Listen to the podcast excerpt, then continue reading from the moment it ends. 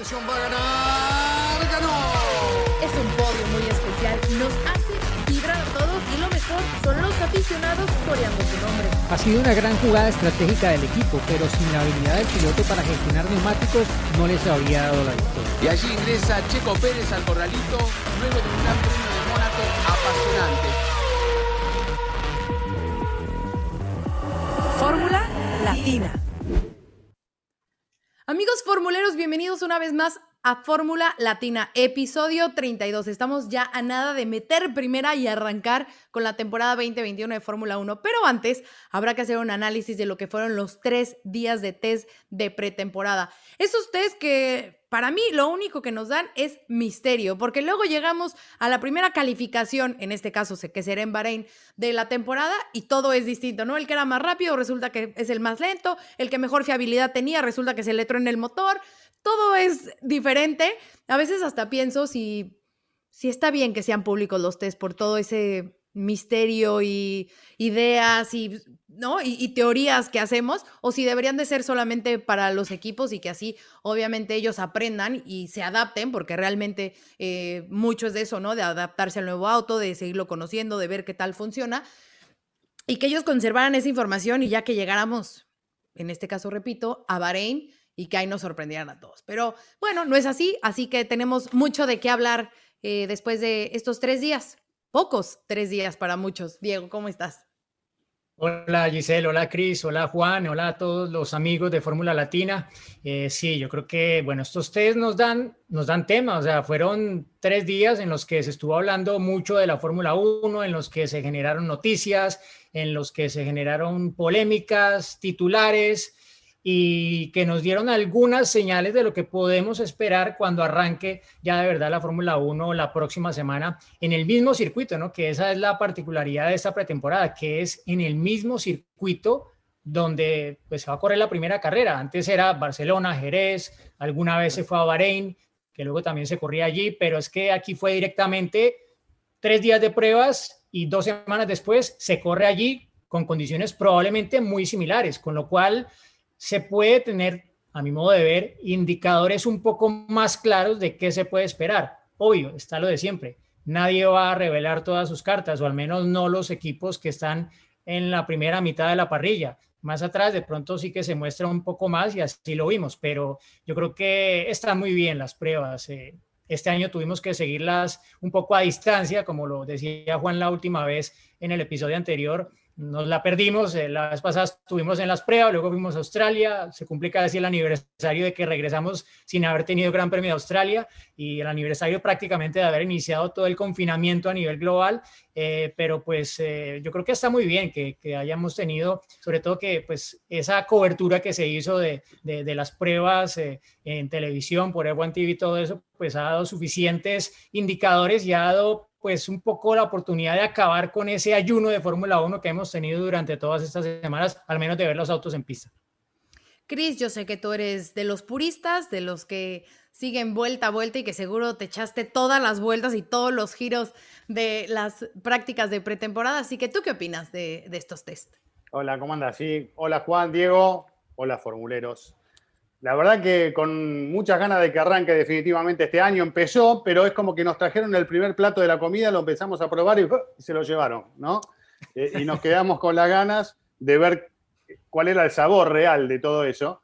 Creo que tenemos un poco esa sensación porque no se puede concluir con precisión lo que hemos visto de cada uno, pero sí tenemos muchos elementos, para eso sirven y está bueno que sea público. Cisel, me parece que eh, eh, ojalá sea público también meterse dentro de una fábrica para ver cómo hacen todo. Eso no, no va a pasar nunca. Pero por lo menos en los test podemos ver algunas cositas de quién funciona, de, de, las conclusiones de los equipos, de las caras, de los rostros, de los gestos, de las palabras, ¿no? Que eso también dicen mucho de lo que sienten dentro del equipo, de las frustraciones.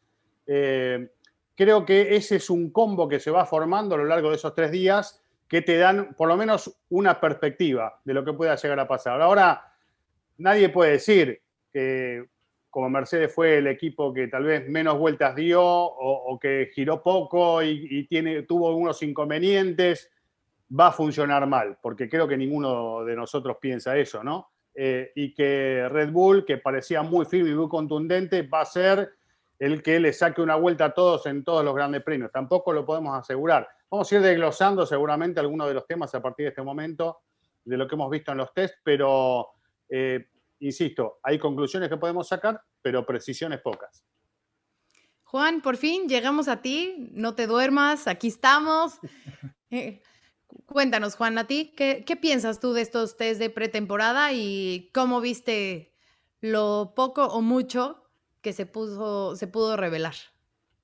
Bueno, antes que nada, saludar a este ilustre panel de Fórmula Latina. Un placer estar con ustedes, mis amigos, y con todos los que nos siguen, que cada vez son más. Así que acuérdense a seguirnos porque cada vez somos una gran familia. Ya hemos pasado los 20.000, la semana que viene vamos por los 30 y así no paramos más. Pero bueno, rápidamente, eh, y haciendo un poco alusión a una palabra que se utilizó también con algunos de ustedes, que no me acuerdo quién lo dijo, el misterio, ¿no? Y eso está bueno, siempre el misterio produce eso.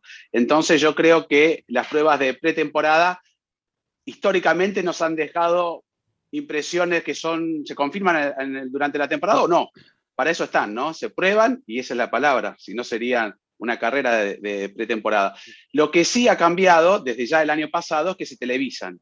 Y al televisarse, hay muchos más datos que antes no teníamos. Imagínense si se hubiera televisado las pruebas donde Fernando Alonso se chocó en la curva 3 de Barcelona, ya no hubiera misterio, ¿no? Ya sabríamos exactamente qué pasó. Hasta el día de hoy es un misterio que nadie va a saber.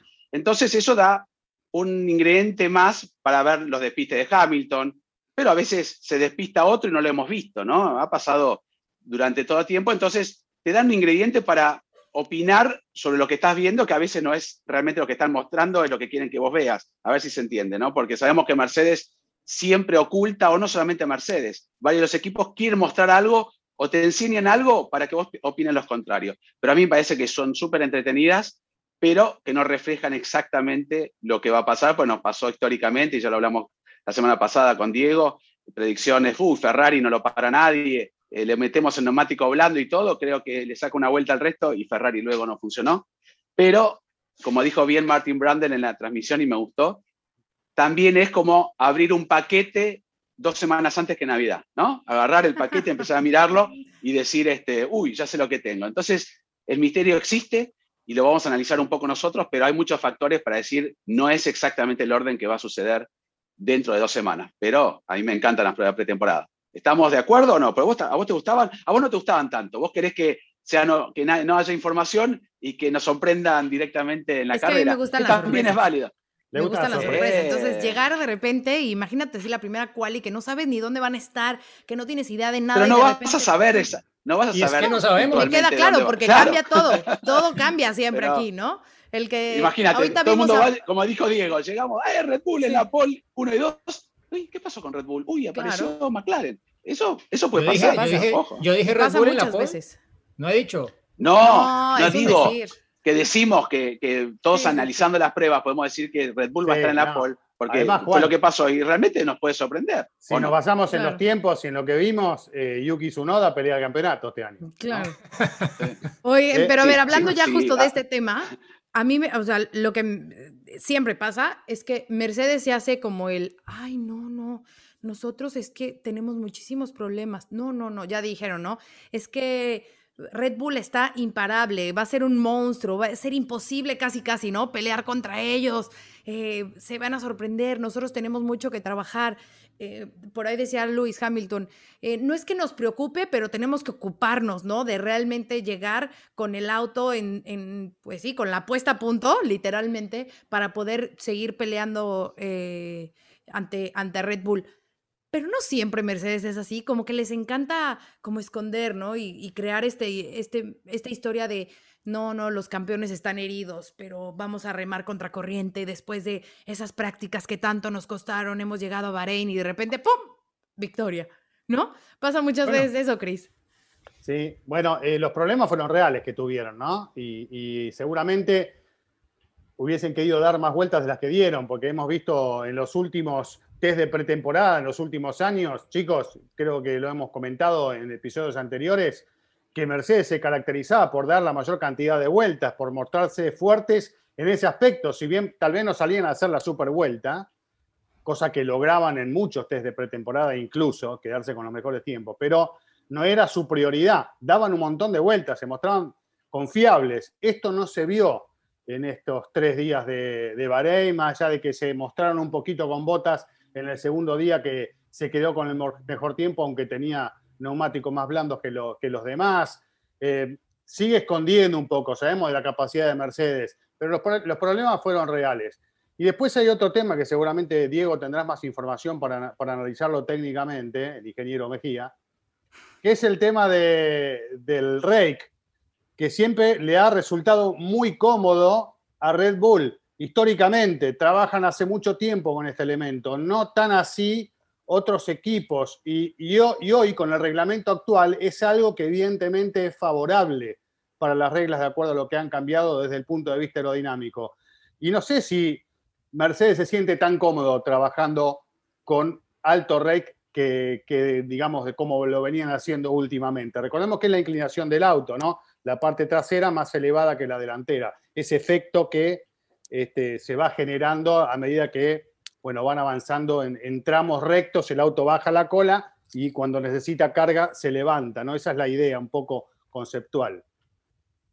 Sí, bueno, yo para, para entrar de una vez en el, en el tema, bueno, eh, recordemos primero que estos autos son una evolución eh, bueno, prácticamente todos son una evolución de los del año anterior y en algunos casos el mismo chasis es el mismo que corría en el año pasado y hay un video muy bueno de muy bueno. James Allison explicando todo eso y diciendo, bueno, es que este chasis es el mismo que corríamos el año pasado.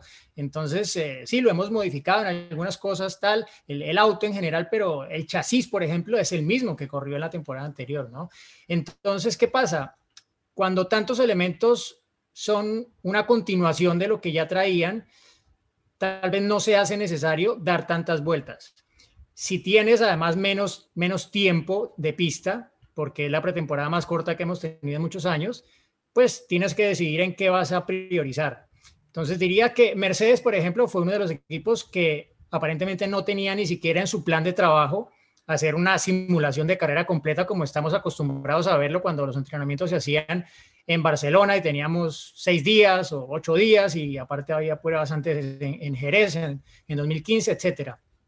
Entonces, eso es lo primero, o sea, no necesariamente que hayan dado menos vueltas, es que hayan tenido muchos problemas. Sí que dieron menos, sobre todo por el problema de caja que tuvo Botas el primer día, eso sí que les quitó vueltas, pero creo que el plan de ellos no iba por la línea de Alfa Romeo, de Alfa Tauri, Ferrari, por ejemplo, también, Aston Martin en algún momento que sí hicieron simulaciones de carrera completas y por eso tal vez, sobre todo los alfas, eh, fueron los que más vueltas dieron al final de los, de los tres días. Entonces, eso por un lado. Y lo otro es, está por verse, ¿no? Creo que no hay, se lo preguntaron a, a Matías Binotto, a, varios de los técnicos que estuvieron en la rueda de prensa, sobre todo el, el domingo, y creo que pues no una respuesta concluyente en torno a si esa filosofía del rake con los cambios en la normativa, con haber cortado prácticamente buena parte del área del piso justo antes de las ruedas traseras, si eso realmente está favoreciendo la filosofía de alto rake que ha traído Red Bull durante varios años y que probablemente también pues no tenían tan bien controlada en las últimas dos temporadas, porque si vemos prácticamente es que se han invertido los papeles, ¿no? El año pasado y el antepasado el auto nervioso de atrás, los que hacían los trompos en la pretemporada eran los pilotos de Red Bull. Trompos de Verstappen, Gasly y Albon. Bueno, Gasly acabó chocando directamente, golpe fortísimo hace dos años en la pretemporada. Y ahora eso le pasó a Mercedes, ¿no? Entonces, eso ha llevado un poco como a darle más soporte a esa teoría que se ha venido manejando incluso antes de que los autos salieran a la pista, pero parece no haber una respuesta definitiva al respecto y creo que pues Mercedes habrá encontrado un poco ya indicios de si realmente es así o no. Y probablemente, o sea, no es que Mercedes, pienso yo, ¿no? Va a cambiar de repente a ponerle mucho rake al auto, porque ya el diseño ya está hecho para poco rake, como lo han traído hace eh, muchos años, y tener una mayor distancia entre ejes que, por ejemplo, el Red Bull. Entonces, eh, veremos, ¿no? Yo creo que eso va a ser muy interesante y la primera clasificación de la temporada la que probablemente nos va a dar un poco más la respuesta en torno a eso y seguramente que ya los equipos tendrán después de haber retroalimentado sus eh, simulaciones con lo que pasó en la pista, más idea de si eh, realmente eso es así o no. Oye, Juan, y por lo pronto Red Bull se descubrieron todos sus secretos, ¿no? Todo ese misterio del RB16B que tanto se había ocultado en las imágenes, bueno, pues ya pudimos ver eh, sobre todo todos esos cambios en la parte aerodinámica, la parte de atrás del auto y pues por lo que se ve, se ve que es un auto bastante fiable, más fácil, vamos a decirlo así, para manejar para los dos pilotos. Checo obviamente está haciendo esa progresión, esa adaptación al auto eh, y, y parece que todo luce muy bien para, para la casa austriaca. Así es, pero yo para agregar y sin extenderme con respecto a la filosofía que ha optado Mercedes siempre del bajo rake, y como bien dijo Diego, no es cuestión de levantar el auto y ya está. El, auto tiene un concepto y el auto que tiene alto rake hasta el año pasado pensaba que se había llegado a un límite y de hecho iba bien en, no todos los circuitos y sí lo hacía Mercedes. Al perder esta 10% de carga, sobre todo en la parte trasera, le ha complicado un poco más, pero eso no quiere decir que no se puedan recuperar. De hecho, ustedes se acuerdan, hace un par de años era, decían que el auto era una diva, ¿no? que tenía un punto muy fino para ponerlo y para entenderlo. Mercedes lo logró entender, pero ahora le sacan y le reducen la carga aerodinámica.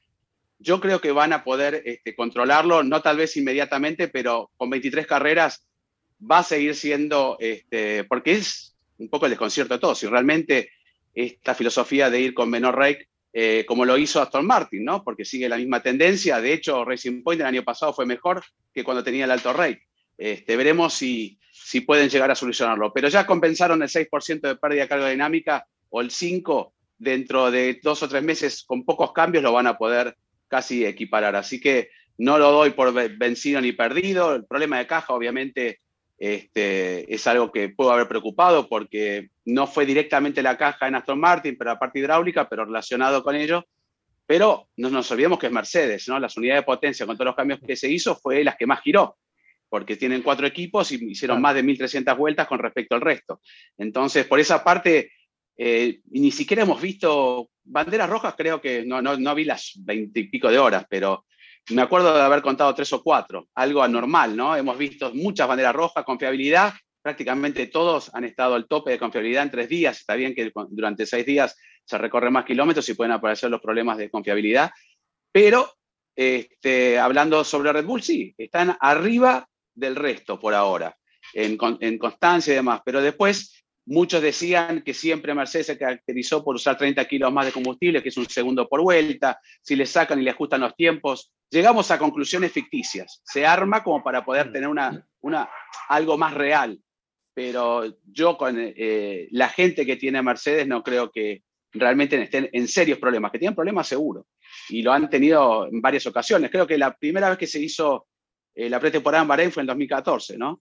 Y fue más rápido Williams. Mercedes había andado bien, Red Bull andaba pésimo. Siempre hay esta, esta incertidumbre en, las pruebas, pero hoy por hoy si tenemos que poner entre Mercedes y Red Bull, como preguntabas, a un ganador, está un paso por arriba Red Bull, pero no hay que dar por muerto a los siete veces campeón del mundo. Y ojo, eh, para agregar, digo nada más, también es cierto que si Mercedes hubiera ido, y no creo que lo hagan a propósito, ¿eh? pero es una sensación que yo tengo. Si hubiera ido a Bahrein, yo soy Stefano Dominicali, eh, muchacho, eh, esto, eh, eh, porque si van a Bahrein, le sacan los tres días, un segundo a cada uno, en Bahrein prende la televisión tres tipos. hay, un, hay un poco de, un, de un misterio detrás de todo esto. Esto no le gusta tampoco que todo el mundo, viste que a veces dicen, ah, sí, fuimos muy rápidos, pero Red Bull en la última carrera nos ganó, no sé. Claro. Yo hay que tener. Bueno, hay que solo iba a decir que ojo, porque, Perdón, al ¿eh? final, al final eh, todos vamos a tener que decir nuestro ranking para la primera clasificación del año. Pero la próxima semana, ¿no? Para que estemos ya más cerquita de la fecha. No, de una vez. Días más una vez. Los test, los test ya fueron. No Yo tendría que analizar más las vueltas. Claro, es que, Diego, es que tú porque no haces un estudio de la telemetría, pero uno que se mete en la telemetría, uff. Bueno, Diego, no sé si tú quieras a propósito de comentar eh, algo de justo de toda esta parte aerodinámica que se descubrió del, del, Red Bull y si por ahí nos quiere decir qué de eso puede beneficiar a Checo en esta primera temporada, pues adelante. No, yo creo que lo, o sea, lo primero es que, a ver, no es normal, o bueno, no sé, cuando Helmut Marco dice es la mejor pretemporada que hemos tenido bueno, normalmente en los equipos de punta tratan es más bien de manejar, de controlar las expectativas, ¿no? Pero pues ya que lo diga Helmut Marco, bueno, Helmut Marco es un tipo que suele decir mucho la verdad, o sea, no se pone con ruedos, sino dice lo que piensa y lo que es. No ayuda que lo diga, yo creo que está muy bien, está muy bien. Em, aparte de eso, a Verstappen se lo preguntaron directamente y él también dijo, pues sí, eh, ha sido la mejor temporada, pero eso no garantiza nada y es, y es absolutamente cierto lo que dice. Es decir, el RB16B ha nacido mejor que el Mercedes W12. Pero como muy bien lo dijo Checo, no se trata de dónde arrancas, sino dónde terminas. No se trata de dónde arranquemos en Bahrein, sino dónde terminemos en Abu Dhabi. O incluso antes. Entonces, claro, si hay un equipo que tiene capacidad de reacción más que nadie es Mercedes. Entonces, eh, solo para decir que no se puede concluir basados en esas primeras sensaciones, no en los tiempos ni en el número de vueltas, sino en las sensaciones, que obviamente las sensaciones dentro de Red Bull fueron mucho más positivas que las de Mercedes. Aparte que era muy obvio en la pista lo que estaba pasando, ¿no? O sea, y Valtteri Bottas lo corroboró, dijo, estamos tratando de calmar la parte trasera del auto eh, y bueno, y seguramente lo, lo, van a encontrar porque no se nos olvide que se hicieron, o sea, cambios importantes en la aerodinámica entonces el equipo de alguna forma está todavía en esos tres días descubriendo el auto. Se descubrió y fluyó todo, todo mucho más fácil en, Red Bull y no tan fácil en Mercedes, pero eso no quiere decir que no puedan llegar al mismo punto. Entonces eh, va a ser muy interesante, pero lo positivo para Checo en todo esto, ¿qué es? Que, pues, que tiene, parece un auto que es mucho más manejable y predecible, de acuerdo a lo que también dijo Verstappen, que el que le tocó a Albon y el que le tocó a Gasly. Entonces, eso ya lo coloca Checo en un punto mucho mejor. Eh, pero él mismo ya me parece que lo ha hecho muy bien de, controlar un poco las expectativas, como decía antes. Y de hecho, bueno, a mí denme cinco carreras. Antes no me midan contra Verstappen. Entonces, eh, yo creo que para él ha sido una pretemporada muy, muy positiva y que llega a Red Bull en un momento en el que el equipo parece estar tomando impulso y que pareciera estar apuntando a, finalmente tener un auto realmente competitivo para pelearle a Mercedes desde la primera carrera. Y ya que estabas hablando en italiano y metiéndote en tu personaje, Juan, eh, ¿qué opinas de, Ferrari? ¿no? Por ahí también ya dijo Matías Binotto que uno de los principales temas que ellos tenían, que, que obviamente pretendían para esta temporada, era su velocidad ¿eh? ¿no? su velocidad en recta, eh, la velocidad que podían alcanzar, la velocidad tope, y dice, ya no nos preocupa, le hemos dado al clavo y ese ya no es el tema por el cual Ferrari se verá afectado. yo creo que Ferrari, evidentemente, y sobre todo en la unidad de potencia, ha dado un paso hacia adelante. Lo demuestra también Alfa Romeo, ¿no? Que tuvo una muy buena pretemporada. Fue el auto junto a Alfa Tauri que más giraron, creo, 422, están empatados, ¿no? En cantidad de vueltas.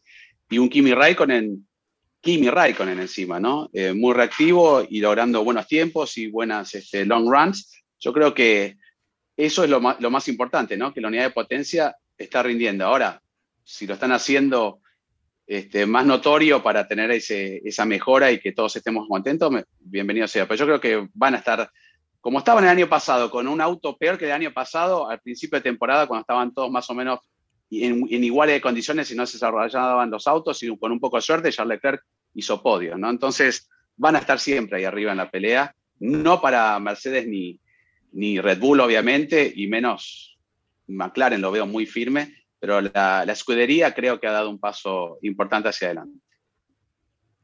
Cris, ¿algo que quieras comentar? la arroz, la arroz. Ferrari es più veloce, ¿no? Questo Eh, mira cómo parla, parla italiano. Ma la più veloce. No, la più veloce. Hay que esperar a ver cómo, cómo comienza el año. Pero el año pasado hablábamos, se acuerdan varias veces, de que construyeron un auto con mayor carga pensando que iban a incorporar ese supermotor que habían logrado en 2019 y ahí iba a estar el equilibrio. Finalmente el motor no estuvo, el auto se arrastró todo el año y ahora parece haber recuperado un poco eh, e-, ese objetivo que tenían para 2020 en este 2021. Vamos a ver, porque la verdad que, como decíamos al comienzo, no tenemos datos muy precisos para ver si esto realmente es así o no. Después uno puede ser muy veloz, pero hay que hacerlo doblar bien al auto también y hay que ver cómo se logra el equilibrio total en un año en el que evidentemente hay otros equipos que ya con, con el mismo concepto de auto de una temporada para la otra, digamos que cortaron camino eh, en cuanto a seguir evolucionando, seguir trabajando con estos pequeños retoques reglamentarios que tiene la temporada 2021. Ahora, es pura expectativa lo de Ferrari. Lo que sí, y lo dijimos la, semana pasada, hay cambio de ánimos, además de cambio de algunas personas, y eso evidentemente funciona. Y el equipo evidentemente está plantado de otra manera. Abren el año en un, en un lugar totalmente distinto al que lo abrieron el año pasado, ¿no? Y eso está claro, me parece que se pudo ver en estos tres días de pruebas. Yo diría, em, para pegarme ahí y tal vez pasar la página al final, que, em, o sea, hay progreso en Ferrari. ¿Qué tanto? Bueno, como decía Juan, mm, todavía parece que no es suficiente como para decir que Ferrari esté de vuelta donde, donde estaba al final de 2019, ¿no? todavía no. Eh, ojalá que esa temporada sirva para hacer una progresión hacia eso. Eh, sí que hay más potencia y eso lo dijo expresamente Carlos Sainz, por ejemplo, pero luego dijo, pero ojo como va el McLaren en la recta. Y ahí paso al siguiente tema. McLaren yo creo que ha sido uno de los equipos que ha sorprendido en la pretemporada. Y no lo digo por los tiempos o por nada específicamente, eh, de los datos, sino porque era el equipo que tenía la tarea más grande de todos en lo técnico, ¿no? Porque ninguno de los otros cambió de motor. O sea, eh, para ellos era un cambio dramático, aparte con todas las limitaciones de las reglas de este año en el desarrollo del auto. O sea, mientras todos se gastaron los tokens en mejorar buscando rendimiento, ellos se los tuvieron que gastar adaptando el motor Mercedes y no pudiendo buscar ese rendimiento con esos tokens, sino pues obviamente podían buscar rendimiento de otras formas como todos los equipos, pero no con los tokens. Entonces, eh, que hayan tenido una pretemporada tan buena en términos de que no tuvieron realmente mayores problemas y de que ya, por ejemplo, Carlos Sainz hubiese puesto ese comentario en el aire de decir, ojo con el McLaren como van las rectas, pues yo creo que, que es interesante, aunque obviamente también hay que ponerle un poco allí el asterisco al tema de los mapas de motor en esta pista de Bahrein, porque es mucho más sensible esta pista a qué tanto abres el grifo o lo cierras respecto a lo que estábamos acostumbrados, por ejemplo, en Barcelona. En Barcelona el efecto porcentual era menor. Aquí se ve un poco magnificado si tú tienes un mapa de motor muy agresivo o uno más bien tranquilo. Entonces, a ver, pero igual, o sea, McLaren sorprendió con esa innovación de ese difusor que al final James Key, el diseñador del equipo, dijo, pues lo que me sorprende es que nadie más hubiese hecho lo mismo que nosotros, ¿no? Y fue como en realidad aprovechar al máximo lo que dice el reglamento, lo que permite, no lo que no permite, y tener una solución que aparentemente les está dando resultado y que probablemente por ello, ya que todos los equipos han visto las fotos, veamos replicado en algún otro de los autos de la parrilla. Sí, me parece que fue bastante sólido eh, McLaren. Y si no, nadie tiene más que agregar de McLaren, me gustaría brincar a otro equipo que me parece que también sorprendió y sobre todo eh, con su piloto debutante, ¿no? Con Yuki Sonoda el último día. Eh, ¿Puedo agregar algo de McLaren? no, no, pero porque no, puede. Queda, se nos acaba. a ver, a ver. Sí, sí, puedes. Diego lo explicó muy bien, ¿no? utilizaban sus tokens y su recurso y toda la ingeniería para enfocarse y adaptar el motor Mercedes. Pero además de eso, en una zona donde se necesitaba un poco más de imaginación, McLaren logró trabajar con este difusor en algo muy simple, ¿no? Que pasó por alto todo el resto de los equipos. Por eso hay un personal técnico, ingenieros en, en, Walking que es fantástico y eso se está demostrando. Por eso hay que tenerle el ojo, ¿no? Y Daniel Richardo demostró adaptarse enseguida mm. al McLaren. Eh, muy rápido, ya haciendo tiempos, en un equipo nuevo, como lo está Checo, como está eh, Sebastián Vettel, pero cómo se adapta a Richardo, que ha cambiado muchas veces de equipo, es algo también llamativo. Así que nada, simplemente para decir, ahí un 10 para el equipo de, de, Walking. No, y que seguro muchos a lo largo de la temporada irán adaptando al auto a ese difusor si es que continúa teniendo esos buenos. Sí, aparte no, no hay que utilizar tokens, se puede modificar y copiar siempre se ha copiado en la Fórmula 1. Hay que ver si va con el resto de la filosofía o, lo que ellos pretenden del, auto, ¿no? No es simplemente ponerle la, hacerle la, estos, este, la continuación del fondo plano con estos aletines para, y ya está, ya está, copiamos todo, chao. Sí, que el difusor es una cuestión meramente aerodinámica para los que no sepan bien qué es, ¿no? A mí me gustaban cómo estaban los fotógrafos de Ferrari y todos los fotos, se ve cómo están todos mirando ahora. Bueno, me gustó también como Fettel, bueno, nos quedó esa linda foto y ese lindo video que se repite por segundo año consecutivo de todos los autos en la parrilla, eh, diagonalmente y todos los pilotos allí, pero hay una buena foto que compartió la Fórmula 1 en sus redes sociales de Sebastián Vettel, como que fue el primer piloto que llegó allí y estaba pendiente de llegar primero para poder pasar y detallar cada uno de los autos, ¿no? Que parecía como llegando al estacionamiento y buscando a ver dónde es que había estacionado su auto sin encontrarlo, ¿no? ¿Cuál era el rosado? Ah, pero ya no hay... Ah, míralo, esta. Sí, pero... ¿Tendría anteojos? ¿Tenía anteojos no? No, no. Tal vez tiene anteojos con cámaras y está. Sí, puede ser, ¿eh? Bueno, a él le gusta, ¿no? Él es muy bueno espiando. Es mirón. Siempre se le van, cuando está en el podio, se vaya a ver al de Mercedes y sí. es muy, muy Es mirón, como dice, muy mirón.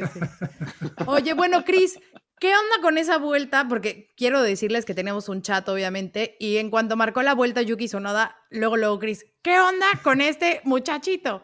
Entonces, eh, también fue, fue una buena pretemporada para, para Alfa Tauri, ¿no?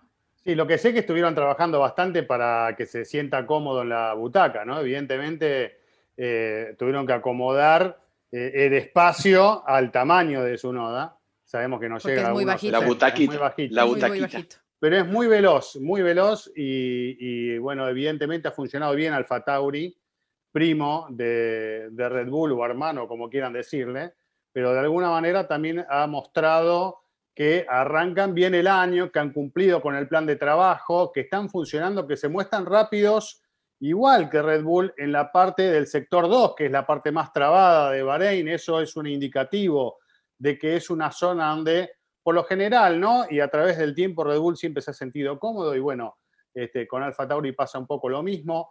Eh, y, creo que si van logrando el equilibrio, ya tuvimos el año pasado, por un montón de cosas que fueron pasando en carrera, una victoria de Gasly, eh, ¿por qué no ver más seguido, un poco más cerca de los primeros puestos a Alfa Tauri este año, ¿no? Eh, vamos a ver y a esperar que esto se ponga en marcha, veamos la realidad de cada uno, eh, hay que ver cuántos se pueden acercar tanto a Red Bull como a Mercedes y hay que ver qué es lo que pasa con Aston Martin, con, con Ferrari, con todos, pero es una buena señal y con esto cierro lo que ha mostrado eh, Alfa Tauri en estos tres días de test. Y creo que, bueno, Sunoda súper contento, ¿no? Me imagino que se habrá ido de, Bahrein esperando la primera ya del año. Me imagino que debe ser uno de los que ya no ve la hora de que se largue ¿no? la actividad oficial. Aprovechemos que Diego, aprovechemos que Diego no está y sigamos hablando de los otros. ¡Ay, ay, ay, volvió! Diego se fue. Estaba negro. Te, te, voy a dar la oportunidad, Juan. ¿Qué te parece si entramos en el tema de Fernando y entramos con Alpine? Sí. Que también. Eh, parece que nunca se ha ido. Parece que no se ha ido Fernando de. de, de me gustó una cosa de. Igual, solo una cosa te fuiste, Diego, bye, no, Diego, bye. Solo una cosa de. de, de, RS 100, 100 metros que, que mucha gente. Sí, bueno, lo dijeron, pero, pero ya seguramente le habrán explicado. No, mira, no, no es aquí, sino aquí, aquí más adelante. Pero no se me llamó la atención la cámara a bordo de, de la vuelta rápida de su noda que tú escuchas el motor y bueno, claro, igual el micrófono lo pueden poner en otro sitio y puede sonar diferente, pero me parece que si hay un equipo o dos equipos que mostraron más de realmente su rendimiento tope, fueron Alfa Romeo y justamente Alfa Tauri con su noda, ¿no? que fueron hasta los neumáticos más blandos, los, los E4, pero yo creo que más allá de que haya usado el DRS más de lo que se podía y todo, lo que está mostrando es, o sea, está un poco confirmando lo que ya hemos hablado antes aquí, que, que es un piloto que se trae un talento muy especial y que a ver cómo se desarrolla durante la temporada, ¿no? Porque es como, eh, tú ves y cada dos, cada, de, una de cada tres palabras de, de Franz Tost es de su noda. Entonces es como que es el nuevo amor allí, aparte, bueno, claro, es el piloto Honda, tuve los avisos de Honda en el Red Bull, en el Alfa Tauri, y bueno, y también sabemos cómo es el tema de los pilotos de Red Bull, ¿no? Y cómo les gusta mm, lanzarlos hacia arriba rápidamente, ¿no? no ha empezado la temporada, pero claro, ya empieza a verse un poco, por dónde pueden venir las cosas si al final su noda resulta siendo lo rápido instantáneamente como pareció serlo de alguna forma en estas pruebas, sin olvidar que de los novatos es el piloto que más vueltas ha dado antes de esta pretemporada. Y de hecho excluyo, bueno, de todos los pilotos, es el que más vueltas ha dado en la pretemporada porque ha tenido varias pruebas, ensayos privados con auto de temporadas anteriores con el Fatauri. Ahora, ¿quién está más contento con todo esto? Rápido lo digo. Mm, sí, Esta prueba de pretemporada. Honda, ¿no? Eh, Sunoda siendo el segundo más rápido, Verstappen, Honda, Honda en su último año. Esto también, eh, quiero que eso lo, cuente Diego en japonés, cómo estarán en el board de Honda todos. ¡Oh! ¡Temporada! ¡Última! Vamos a poner mucho el motor. Ojo, porque este es el año de Sunoda, ¿eh? Tiene que mostrar este año, sí, o sí, o sí Sunoda si quiere seguir, una vez que se vaya a Honda, ¿no? Todo contento, todo contento. Es muy curioso, ¿no?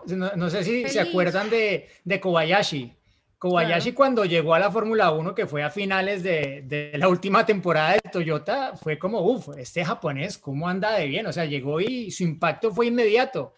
Pero tristemente, ese fue el último año de, Toyota en la Fórmula 1. y pasa un poco lo mismo con su noda. Llega y es el último año de Honda en la Fórmula 1. Es curioso, pero, pero bueno, yo creo que a, Red Bull, a, Red Bull en general, hablando Red Bull Alfa Tauri, le interesa que, que vayan bien las cosas con con su noda porque pues es tener contenta a la gente de Honda que la necesitan mucho este año para desarrollar el motor que van a tener a partir de 2022 y por eh, dos temporadas más aparte de ese 2022 por el congelamiento.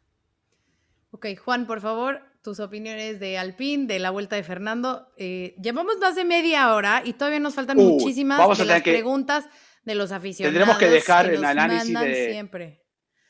de la mitad para después de Alpine, digo, dejémoslo para el, próximo Fórmula Latina que no comienza todavía la temporada. No, dale, dale, Juan, dale, Juan. ¿Qué opinas de cómo viste a Fernando? Bueno, a mí me gustó, obviamente, no ha perdido ese hambre, lo, lo ha demostrado antes de que comiencen las pruebas. Ha sido constante, como siempre, ¿no? En sus vueltas, en los long runs, uno mira los tiempos y prácticamente, no en la décima, pero prácticamente, dependiendo también de lo que prueban, eh, ha demostrado lo que siempre ha, hecho, una máquina en carrera y un Alpine, hablando de Alpine, también con una filosofía en el airbox, en la toma de aire totalmente distinta al resto, algo que me llamó la atención a todos nosotros, ¿no? Viéndolo, eh, parecía una beluga, ¿no? Ese avión grande, este, porque han cambiado la posición de los radiadores, en teoría, nadie lo ha visto, pero están detrás de la, la toma de aire que a muchos no le han convencido esa solución, pero ellos están contentos para poder tener un poquito menos volumen en los sidepods. Así que yo creo que Alpine anduvo bien, no tal vez sorprendió como lo esperábamos todos, pero va por un buen camino. La única desventaja ha sido los motores que menos giraron porque solamente tienen dos autos. Así que veremos, perdón, eh, dos autos van a tener, en, tenía uno solo, con dos pilotos, en, este, como tenían todos. Mira, ya me enrosqué pero pensando en los dos autos del inicio de temporada, solamente tenía un equipo con motores Renault y esa tal vez sea un poco una desventaja si hubo algún cambio en unidad de potencia en tema de confiabilidad, pero no la tuvieron tampoco. Así que por ahora, bien por Fernando. No sé cómo habrá sido eso de la mandíbula de titanio, tal vez hasta es mejor, porque oh. el cuello, ¿no? Lo hablabas ¿Se acuerdan, Tatiana, lo que trabaja el cuello, cómo trabajan? Con titanio ya directamente no se te mueve. Es como, tal vez se puso titanio en todos lados y es... Brutal, bueno, tiene, tiene cirugía pendiente para, para final de año, ¿no? Para quitarse las platinas estas, ¿no? Solo te iba a dar el dato rápido del kilometraje de los motores, ¿no? Para que nos hagamos una idea. Mercedes, 1318 vueltas con cuatro equipos, el que más. Ferrari tiene tres equipos, 1220. Honda con dos equipos, 791 y Renault con un equipo 396. O sea, una diferencia. Mil vueltas de diferencia. Necesitan, necesitan mucho trabajo y los que trabajaron también muy poco, porque sí tuvieron muchos problemas con la fiabilidad, fue justo el equipo de Aston Martin, ¿no? Sebastián Vettel decía, Miren, si esto me hubiera pesado hace 10 años estaría muy nervioso y estaría muy preocupado porque no rodé suficiente el auto, pero sé que vamos avanzando y sé que vamos a tener eh, una buena temporada, estoy tranquilo, ¿no? O sea, es como que esa confianza del campeón que dice, ¿no? Ya sé cómo manejar esto. Son las pruebas de pretemporada y seguro que para Bahrein eh, llegaremos bien. Cris, eh, ¿cómo viste a este, este auto verde? Obviamente con las pocos, los pocos giros, eh, lo tengo por aquí anotado, que fueron 117, 117 las vueltas de Vettel. Fue el que menos, menos rodó de todos los pilotos, ¿no? De los oficiales, porque por ahí estuvo también el de Williams, pero pero se perdió casi un día, ¿no? Sí, sí, sí. Nisani que, que, giró el primer día, pero, pero pudo completar el, plan ¿no? de trabajo. Pero Vettel giró poco en comparación con, con, los demás. Son, si no saqué mal las cuentas, las de Aston Martin en total 111 vueltas menos que los que más giraron, ¿no? que Alfa Romeo y Alfa Tauri. Eh, es una cantidad de vueltas donde uno acumula un montón de información eh, y a Vettel evidentemente le faltó un poco más de contacto con, con, el auto y con la pista. Está bien, tiene cuatro campeonatos del mundo, toda la experiencia que vos quieras, pero viene un cambio, viene todo un proceso en Ferrari eh, y, y esta es una renovación con un auto que terminó muy bien el año pasado. Esto no quiere decir que vaya a comenzar mal este. Recordemos, estamos hablando de las pruebas. Aquí tal vez las cosas no salieron de acuerdo a lo que ellos esperaban en su totalidad. Hubo problemas eléctricos en un momento, hubo problemas de caja también en otra oportunidad, pero es un auto que no terminó mal, incluso terminó hasta ganando con Checo su primera victoria el año pasado y mostrándose más firme, incluso con Stroll también en el último tramo del año. Así que es de esperar que Aston Martin también se pueda mostrar arrancando esta temporada, incluso en Bahrein, donde ya han mostrado que pueden funcionar. Creo que es una cuestión de ahora concentrarse en los talleres, ver cuáles son los problemas que han tenido, buscar la confiabilidad que necesitan y que estos fallos no surjan a lo largo del fin de semana. Pero Aston Martin está todavía en ese nivel, me parece a mí, eh, de, estar peleando en el segundo grupo, pero buscando acercarse al primero, ¿no? Vale. ¿Les parece para que podamos terminar a todos los equipos? Hacemos uno breve de Alfa Romeo, Williams y Haas, que son los que nos faltan. Eh, breves, breves, para que podamos responder por lo menos alguna de las preguntas que, que nos mandan, que además están eh, muy interesantes. A ver, eh, Diego, eh, Williams obviamente se espera que, que reviva, ¿no? Ese equipo histórico, que todos quieren obviamente que esté en la pelea, ya con nuevos dueños, con nuevo capital. Y George Russell decía que es un auto muy sensible al viento. Hay mm. que trabajar todavía más en, en Williams, ¿no? Sí, sí, eso lo ha dicho y bueno, y ese viento que fue muy fuerte, sobre todo en los dos primeros días ahí en, en Bahrein y que complicó a varios, ¿no? O sea, también el, el trompo que tuvo Hamilton el segundo día tuvo que ver el viento, seguro. Eh, algunas de las salidas de pista que vimos también, pero, pero parece que, y es algo que decía también el año pasado Carlos Sainz en McLaren, que, que el auto era demasiado sensible al viento y eso los perjudicaba en ocasiones. Y se repite un poco por la filosofía de diseño que llevan también aquí con Williams, según lo que explicaba yo, Russell era buscando justamente eh, rendimiento, la ruta que tomaron pues acabó teniendo este efecto adverso, eh, pero que va a ser una cosa circunstancial que en algunas ocasiones los va a afectar, pero en otras cuando no haya un viento muy fuerte, pues probablemente se va a ver reflejado en que van a poder estar un poco más competitivos, ¿no? Pero todavía le falta bastante a Williams. Eh, pienso que el orden ahí atrás eh, pareciera un poco basados en lo que vimos en las pruebas, que quienes mejor pretemporada tuvieron de esos tres equipos fueron los, bueno, el equipo Alfa Romeo por el kilometraje, por la solidez que mostraron, no necesariamente porque fueran rápido, aparte de que hubieran acabado un poco arriba en la tabla de tiempos con Raikkonen, pero no, no creo que eso sea una guía, más si la, la solidez que tuvieron durante esos eh, tres días y que pues al final pienso yo los colocaría en términos del el equipo de esos tres de la cola del año pasado,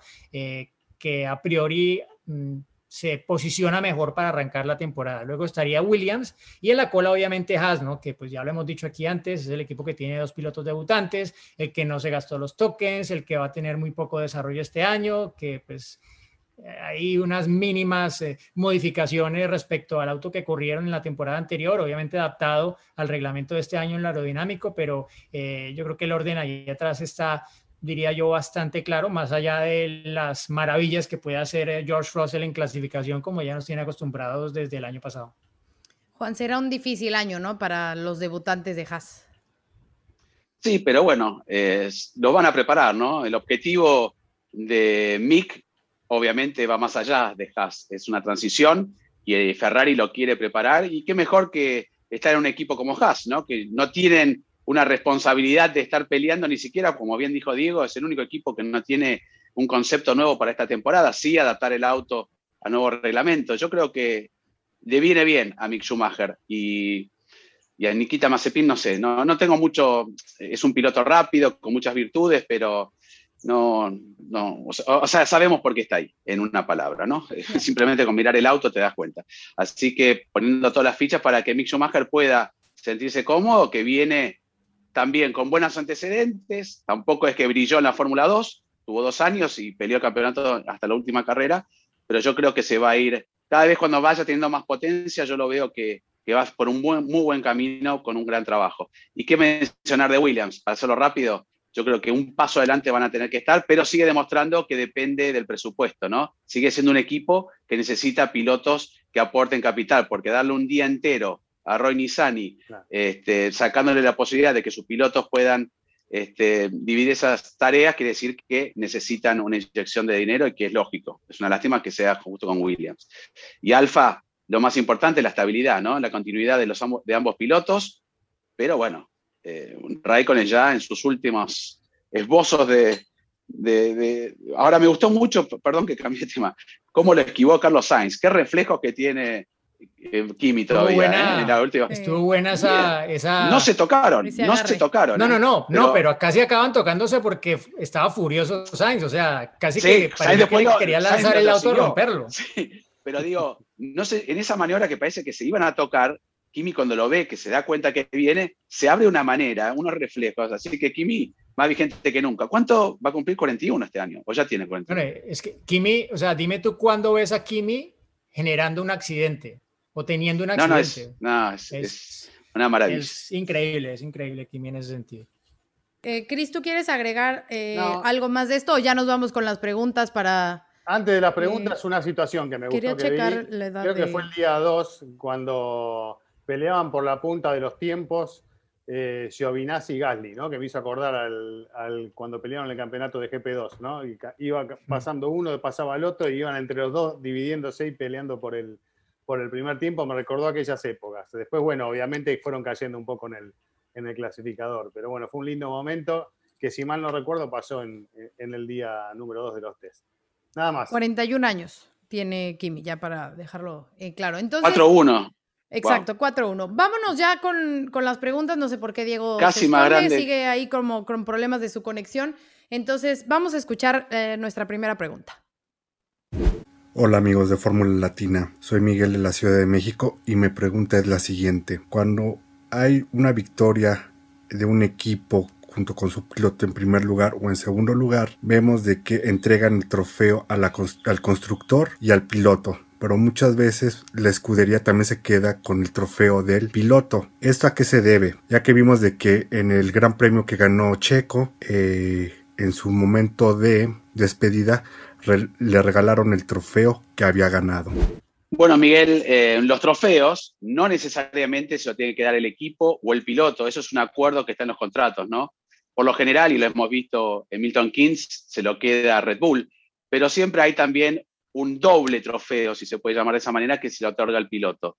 Eh, como Checo bien recibió el de Racing Point, pero va variando de acuerdo a los equipos y las épocas. Yo me acuerdo que inclusive en Argentina muchos de los trofeos de el Lole Reutemann no los tenía el Lole, sino lo tenía en su momento Cutuli, ¿se acuerdan? Uno que trabajaba junto al Lole. Eso se va arreglando, ¿no?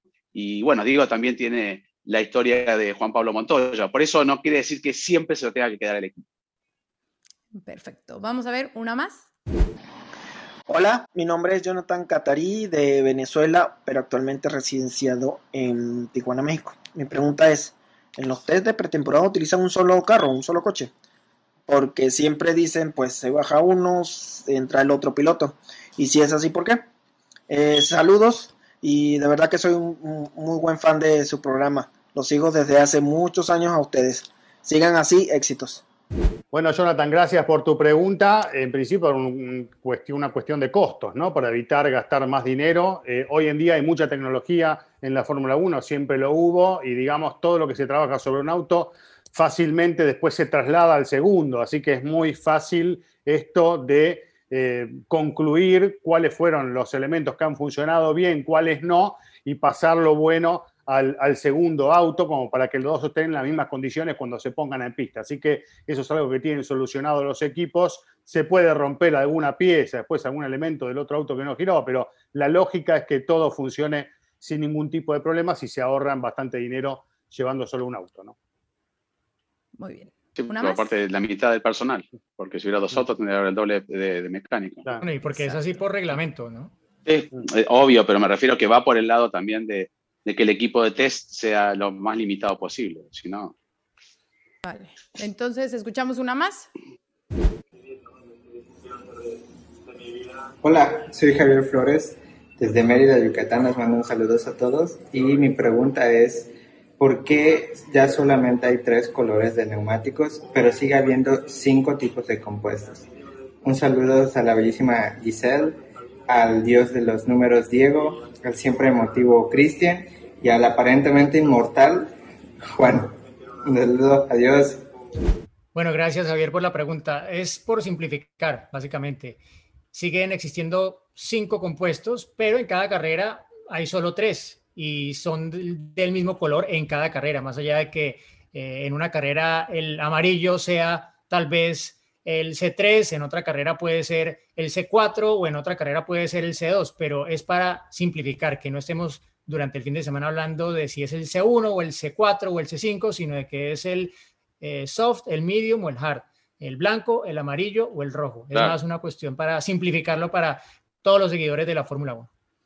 Aunque como era el arco iris, a mí me gustaba más, sí, me gustaba más el morado, el rosa, como que... Pero, no, pero ultra, hiper, mega blando. Sí, a mí me gustaba más así, era como que eh, sabías el realmente naranja qué que tan nunca soft usó, creo. Era, en su vida se usó el, el color super naranja. el más duro. Hiper mega soft, claro. Hiper mega soft, a mí me gustaba ese color. Pero bueno, ya lo dice Diego, ¿no? Es justamente para simplificar del C1 al C5, siendo el C1 el más duro y el C5 el más blando. Y bueno, van eligiendo tres y los van usando conforme el fin de semana, pero así van, del más duro al más blando, ¿no? Punto. Bien. Eh, Vamos a otra más. Hola, formuleros. Soy René Gagiola, sinaloense viviendo en Monterrey, México. Mi niño René Gagiola, su piloto favorito es. Manuel Suleiman. Mi niña Abril Gagiola, su piloto favorito. Checo Pérez. El mío, Mijael Schumacher lógicamente hoy es Checo Pérez. Mi pregunta es, ¿por qué con tan pocos días de, de pruebas Williams corrió un día completo con su piloto de reserva y no utilizó a Russell o Latifi para que conocieran más su auto? Muchas gracias y seguimos escuchándolos. Muchas gracias a los Renés y Abril por eh, decirnos sus pilotos favoritos y por la pregunta, bueno, que ya fue en parte contestada por Juan, ya lo mencionó, que es una cuestión de dinero presupuestal, ¿no? El equipo necesita esa inyección de dinero y obviamente que haya un piloto que pueda pagar un día de pruebas, pues le viene muchísimo, eh, muy bien al equipo de Williams, ¿no, Juan? Y al piloto también, ¿no? Porque suma kilómetros para la superlicencia y realmente hizo el trabajo del shakedown, ¿no? De ver los componentes, no de rendimiento, sino de cómo estaba realmente todo eh, en el debut de la, de la prueba de pretemporada. Así que un trabajo que no hay que restarle mérito, eh, porque es muy importante también lo que hizo, que además llega el... El, dinerito. Además, no es porque no es un, improvisado Lizani tampoco, no es un improvisado no, Que, que, maneja bien también. Y además porque justo fue un día Nisani, al otro día Russell y al otro Latifi, y normalmente los equipos pues ponen a sus pilotos titulares para aprovechar todos estos pocos días de pruebas y Williams, bueno, pues vamos a decirlo así como que rompió la regla. Pero bueno, vamos a la última que nos va a llevar justo al anecdotario. Mi nombre es Samuel Mendoza, originario de México. Un saludo a mi paisana y un agradecimiento por haberme contestado algunas preguntas vía Instagram mucho antes de que hicieran este grandioso podcast. Mi pregunta es la siguiente, quiero que sean honestos por favor. ¿Nos pudieran contar alguna anécdota que les haya tocado positiva o negativamente del siete veces y posiblemente ocho veces campeón del mundo? Recordemos que esta temporada puede marcarse como un histórico de este grandioso y hermoso deporte que nosotros le llamamos el Gran Circo. Muchas gracias, Samuel. Pues mira, la verdad es que Hamilton, al igual que todos los pilotos, que a veces se nos olvida, porque obviamente los vemos como esos ídolos, como esos, eh, pues imagínate, siete veces campeón del mundo, a lo mejor ocho, los vemos a lo mejor como esos héroes o esos hombres inalcanzables, pero la verdad es que son seres humanos como tú, como nosotros, como todos, que también tienen días buenos y tienen días malos. Eh, obviamente también tienen ese personaje en el que se tienen que, eh, pues sí, que tienen que interpretar de alguna forma. Pero me parece y no me dejarán mentir, por lo menos con nosotros cuatro nunca hemos tenido una mala experiencia con Luis. Sí, puede haber justamente eso, yo lo he comentado en alguna ocasión. La peor entrevista que he hecho se la hice a él porque no estaba de humor, porque estaba perdiendo el campeonato y porque obviamente no estaba en sus mejores días, pero también la mejor se la he hecho a él porque puede ser muy agradable. Eh, siempre, por lo menos, por ejemplo, para los periodistas, te da mucha como carnita en sus respuestas, ¿no? Te da mucho de qué hablar, te explica perfectamente todo. Eh, también es muy amable. En alguna ocasión para el Gran Premio de México eh, se acercó para preguntarme que dónde me, le recomendaba yo comer. Fue efectivamente al día siguiente, me dijo, oye, fui probé esto y esto y esto.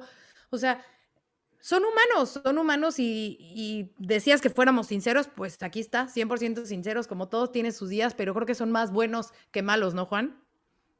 Así es. Bueno, no voy a contar cuando me invitó a volar en el avión este, ¿El avión rojo? sí, el avión rojo, pero eso se lo dejo para otra ocasión, ojalá, ¿no? Te dijo manejarlo, La que más cerca, la que más cerca estuvo en algún momento de subirse el avión rojo debe haber sido Giselle. Pero bueno, cambiando de tema, em, la verdad que es como bien dice Giselle, todos, inclusive nosotros, este, tenemos nuestros días, pero yo prácticamente no lo he visto nunca con una mala actitud y de hecho, quiero contarlo rápido, en dos ocasiones eh, le pedí un autógrafo porque estaba en una ocasión con mi hijo y lo primero que hizo fue parar. Eh, mi hijo le habían firmado prácticamente toda la camisa y, mi hijo le dice que lo ponga aquí abajo. Y él dice, no, no, te lo voy a poner en un lugar especial. ¿Cómo te llamas? El único le preguntó el nombre y escribió el nombre de él y lo firmó. Se tomó su tiempo y yo estaba medio para, apurado para sacar la foto. Me dice, no, tranquilo, le saqué la foto. Está bien, es el hijo de alguien que en teoría conoce desde que debutó en la Fórmula 1, me ve la cara esta. Y también pasó con mi hija, cuando en, el Gran Premio de Estados Unidos, y lo hago rápido, mi hija se quiere sacar una foto, yo le pido a, las relaciones públicas que por favor me dice, no, Luis está muy ocupado. Le digo, bueno, se lo digo directamente a él. Caminando le digo, Luis, ¿te puedes sacar una foto? Pero cómo no, frenó, se sacó la foto, mi hija se puso a llorar, ella lo abrazaba, la mm. calmaba porque se había emocionado Luego de Rosa me tiró unos rayos así medio malévolos porque dijo, me pasaste por, arriba. Pero bueno, está bien, pero lo he visto en muchas actitudes de esas. Por eso hay que destacar, ¿no? Eh, son superestrellas, no dejan de ser personas, muy ocupadas también, pero siempre han tenido, tenemos miles de anécdotas, pero siempre ha tenido una buena actitud Lewis Hamilton. Por lo menos en lo que a mí me consta, ¿no? Sí, también está, la, hemos contado aquí, Cris, cuando te firmó tu playera de, tus 44, cuando se despidió de mí, cuando supo que era la última carrera de, Canal F1 Latinoamérica.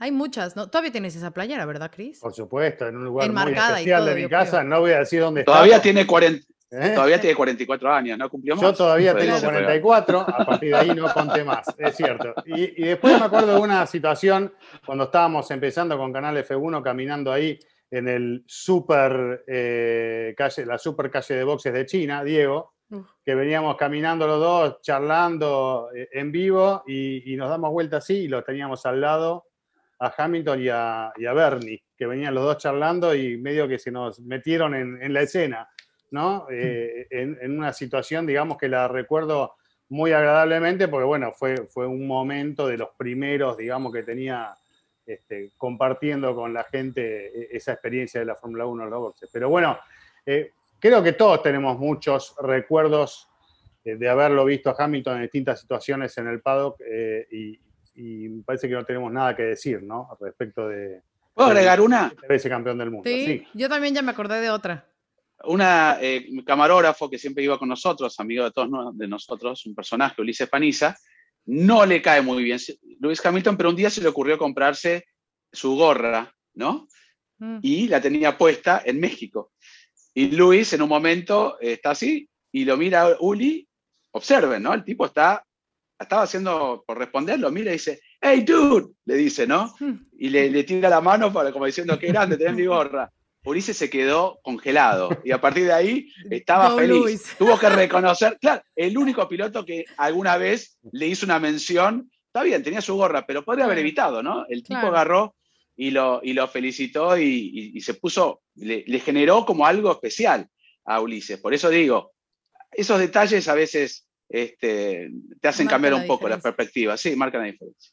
Yo me acuerdo, eh, justo íbamos a ir a México y a- le habíamos jugado con él lotería. Entonces, el premio, porque ganó, le iba a dar su sombrero, el sombrero negro que trajo en el Gran Premio de México, el primer sombrero que trajo de, el sombrero de mariachi, eh, se lo di yo. Entonces, eh, justo una carrera antes, saben que para las, cuando van a salir al Drivers Parade, se juntan los pilotos, pero es como su momento, ¿no? Hay unos que están como apartados, otros que platican entre ellos, pero pues es como el momento de los pilotos. Y estaba yo justo en el mismo pasillito que estaban ellos y Luis con su música y yo decía, ay, me acerco, no me acerco, seguro que me va a ignorar, ¿no? Porque pues es su momento. Y ahí va Giselle, así de que, hola Luis, perdón que, y me dice, no, dime, ¿qué pasó? Entonces le fui a preguntar que qué color quería el sombrero, ¿no? Que si lo quería negro, con deta- detallitos de tal color, que si verde, que si... Y no, y él así de que, no, sí, perfecto, negro con plata y no sé qué. Y entonces, este, o sea, como que todos los detalles y yo de que, ok, muy bien, vamos avanzando bien, porque pues sí, es un momento que es muy de ellos y que normalmente no te dejan acercarte, ¿no? Sí, yo solo para, para agregar, porque bueno, todos contaron algo y yo no dije nada, pero em, eh, me acuerdo mucho la primera vez que lo, que lo entrevisté a Hamilton, que fue antes de que fuera piloto de Fórmula 1, cuando fue campeón de la, de la GP2. Em, recuerdo haberlo entrevistado con un poco de, eh, no sé, con un sentimiento ahí encontrado, porque al final él fue quien reemplazó a Juan Pablo Montoya, ¿no? En- o sea, llegó Hamilton y ya Claro. pues digamos que ya se había ido Montoya de alguna forma, pero él, llegó a ese asiento que, que, pues no diría que dejó Montoya porque al final pues era claro que él no iba a seguir con McLaren, pero, pero, o sea, en el fondo diría que no, no es alguien que uno diga cómo ha cambiado ese tipo. Lo que pasa es que, claro, a través de los años, mm, los pilotos de alguna forma cuando están a ese nivel ya como que generan una especie de, de burbuja De o no sé, tienen Sí, que protegerse y Hamilton es alguien que me da la sensación desde, desde, sobre todo desde su primer año en McLaren, que le importa mucho proyectar cierta imagen, ¿no? Que le gusta cuidar mucho lo que dice, cómo se ve. Antes en su lapso con, con McLaren todo iba mucho más controlado por McLaren y no era tanto como él quería ser, sino como le decían que tenía que ser. Y desde que se fue a Mercedes fue un cambio radical. En Mercedes le dijeron que seas tú mismo, ¿no? Como, como quieres ser. Entonces, claro, empezaron Los a aparecer los tatuajes. eh, todas las cosas diferentes que, que lo convierten en un personaje único, ¿no? En, eh, por su forma de vestirse, de- por todo, ¿no? Entonces, eh, em, sí, es, pienso yo, un personaje único para la Fórmula 1, es una, es una marca como tal, ¿no? Es una Claro. marca muy importante y Bueno, Sir Lewis Hamilton. Sir Lewis Perdón. Hamilton, con eso vamos a cerrar el podcast porque ya estamos, como siempre. no, pues, no, no, no, no, no, el orden, por favor. Giselle, Giselle, no Dios, sabes controlar Dios. el tiempo. O sea, Te pasas como dos estamos, horas. estamos muy pasados, muy pasados. Fin, exactamente. Ok. Mi orden. ¿Qué, cuál- qué- qué quieres, Diego? ¿El orden de la clasificación en, en Sí, en sí, un poco cómo, cómo va a ser el ranking de, de Ah, no el año. para la clasificación. Para la Clasificación. la primera del Ah. Red Bull, Mercedes, Ferrari, Ah. McLaren, Sí, sí, sí. eh, McLaren, Aston Martin, Alfa Tauri, Alpine, Alfa Romeo, William Haas. Muy bien. A todos hay que decir. Pues me lo Todos, sí. Del 1 al 10, como lo Oh. hicimos, Juan. Eh, lo pero la- ya lo tenés la- preparado, No. yo no lo preparé eso. A ver. Yo no lo preparé, lo, lo digo de memoria. Mientras tanto, lo diga Diego, mientras que lo tiene preparado. dale, Sí, no, y mientras se nos sigue excediendo Bueno. el tiempo. Podcast Bueno, de hora y lo- media. Yo lo digo eh, rápidamente. Eh, bueno, digámoslo. Red Bull, Mercedes, eh, No me McLaren, copies. Aston Martin, uh, Alfa Tauri, Alpine, um, Me ¿Y aparece Ferrari? Ferrari. ¿Dónde está Ferrari. Ferrari? Oh my God. Eh, Uy, sí, se me fue Alfa Romeo, se me, fue- se me fue Ferrari muy atrás. Sí. Yo creo que van a estar peleando haciendo, ¿eh? Ferrari, Ferrari y, Al- y, Alfi- y Alpine los voy a poner a pelear ahí la- a los dos españoles en, en la primera clasificación del año, Em, que no va a ser la primera vez. Y bueno, atrás sí, es eh, Alfa, Williams y Haas. Wow. Venga, chicos. Dale, Juan, que yo no terminé todavía el orden. Así jugando. Rápido. Niños, por. Dios. Eso es de jugársela. Si me falta ver. uno, me avisan. Yo te digo. Mercedes, Ajá. Red Bull, Ajá. McLaren, Ferrari, Aston Martin, Alfa Tauri, Alpine, Alfa Romeo, Williams, Haas. Ok. Chris. Queda grabado, ¿no? El orden mío sería Mercedes, Red Bull, McLaren, Ferrari, Aston Martin, Alpine, Alfa Tauri, Alfa Romeo, Williams y Haas. Dije los 10, Perfecto. ¿no? Chicos, tomen nota, ahí están nuestros 10. Nos vamos. Gracias. atención, va a ganar. ¡Ganó! Es un podio muy especial. Nos hace vibrar a todos y lo mejor son los aficionados coreando su nombre. Ha sido una gran jugada estratégica del equipo, pero sin la habilidad del piloto para gestionar neumáticos no les habría dado la victoria. Y allí ingresa Checo Pérez al corralito luego de un gran premio de Mónaco apasionante. Fórmula Latina.